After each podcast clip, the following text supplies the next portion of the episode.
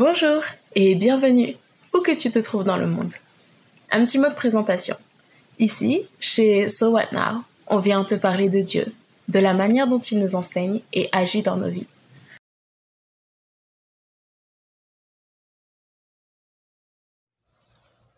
Je me suis très souvent retrouvée apeurée, sentie submergée par la peur. Je crois qu'on connaît tous ce sentiment depuis notre enfance.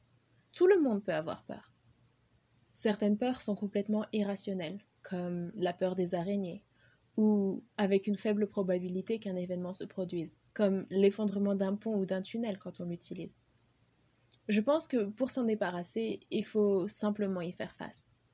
Cependant, il y a une crainte et une peur dont la Bible nous parle. Elles peuvent sembler avoir le même sens, mais en fait sont opposées.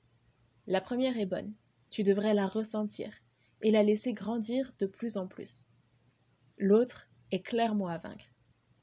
Il y a d'abord la crainte de Dieu. Elle ne veut en aucun cas dire que tu dois avoir peur de lui, car quand tu lui donnes ta vie, acceptant la mort de Jésus et sa résurrection, Elle ne veut en aucun cas dire que tu dois avoir peur de lui, car quand tu lui donnes ta vie, en acceptant la mort de Jésus pour toi et sa résurrection, et que tu dois lui obéir, Jésus t'appelle son ami, comme tu peux le lire en Luc 12, verset 4 par exemple. Et tu ne peux pas avoir peur de ton ami. Il s'agit plutôt de respecter Dieu à cause de sa grandeur, sa sainteté, sa perfection et sa magnificence. Il s'agit de réaliser qu'on ne devrait pas avoir le droit de nous tenir dans la présence de Dieu, que notre vie, notre nature humaine était censée nous séparer de Dieu.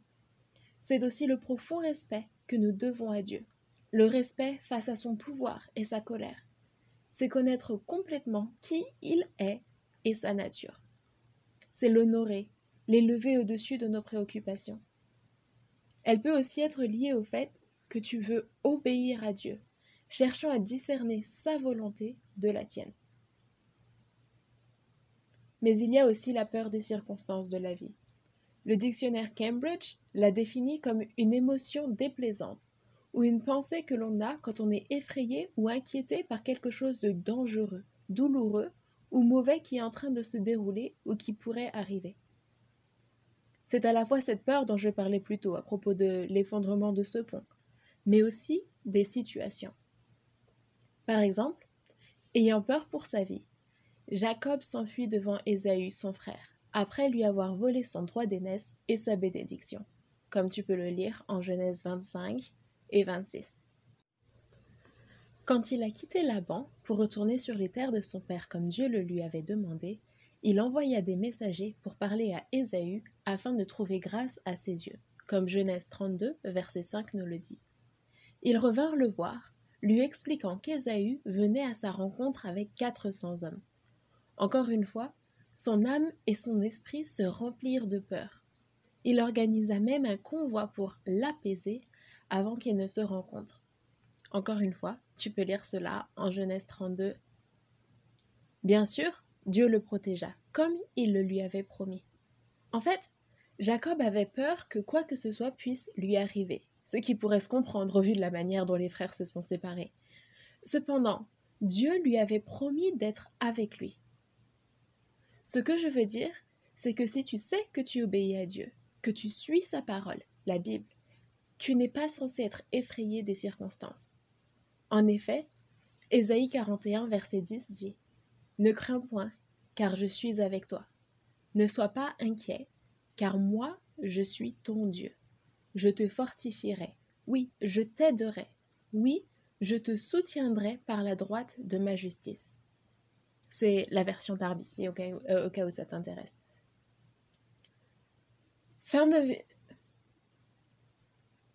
fin 2017, je faisais face à différents défis, dont je te parlerai peut-être plus tard. J'espère qu'un jour j'aurai le temps de te partager mon histoire. J'étais inquiète à propos de mon orientation. Oui, il semblerait que ce soit le moment en ce moment. Parce que mes études n'allaient pas dans le sens où je voulais qu'elles aillent. Même si je savais où Dieu me voulait, j'avais vraiment l'impression que tout était contradictoire.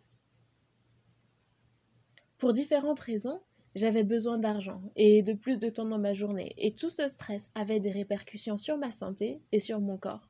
Mes muscles étaient complètement tendus, rien ne pouvait m'aider à les détendre. Quelques jours après Noël, j'ai rencontré une amie et toute sa famille.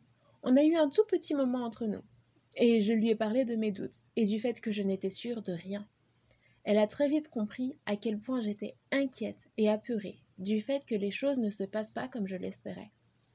Elle m'a aidé à me calmer et m'a dit quelque chose que je ne pourrai jamais oublier. Ne crains pas. Ensuite, elle a ajouté que Dieu, au travers de la Bible, nous dit 365 fois de ne pas nous inquiéter. Comme elle l'a souligné, je crois que ce n'est pas une coïncidence. Si tu fais confiance à Dieu et que tu lui as donné ta vie, tu n'as pas à t'inquiéter. Ésaïe 9, verset 6 nous dit que Jésus est le prince de paix. Alors laisse tout entre ses mains. Crois qu'il peut gérer tout type de problème, peu importe ce dont tu peux avoir peur.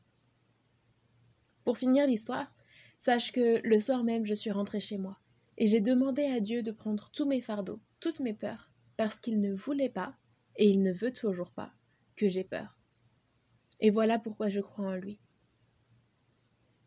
Et voilà pourquoi je crois en lui et je lui ai donné ma confiance. Je me suis réveillée le lendemain matin avec un esprit en paix et des douleurs ayant complètement disparu. Aujourd'hui, l'ensemble du problème est résolu. J'ai du temps libre et aussi longtemps que je dépense mon argent avec sagesse, je ne me retrouve pas dans le besoin. Je pense que c'est mon mot pour euh, je pense que c'est mon mot pour toi aujourd'hui, mon conseil certainement l'un des meilleurs que je pourrais te donner. Et c'est normal parce qu'il est tiré de la Bible. Si tu crois en Dieu, ne t'inquiète pas, peu importe la situation à laquelle tu fais face. La semaine dernière, nous avons terminé en disant que Dieu t'aime, toi, comme si tu étais le seul être humain sur la terre. Et ça, c'est la raison pour laquelle tu ne dois pas avoir peur. Je crois que je ne le répéterai jamais assez. Je ne dis pas que la vie sera toujours simple, mais je crois qu'avec Dieu comme guide et comme appui, je sais quelle sera la, fidélité. Je crois que je ne le répéterai pas assez.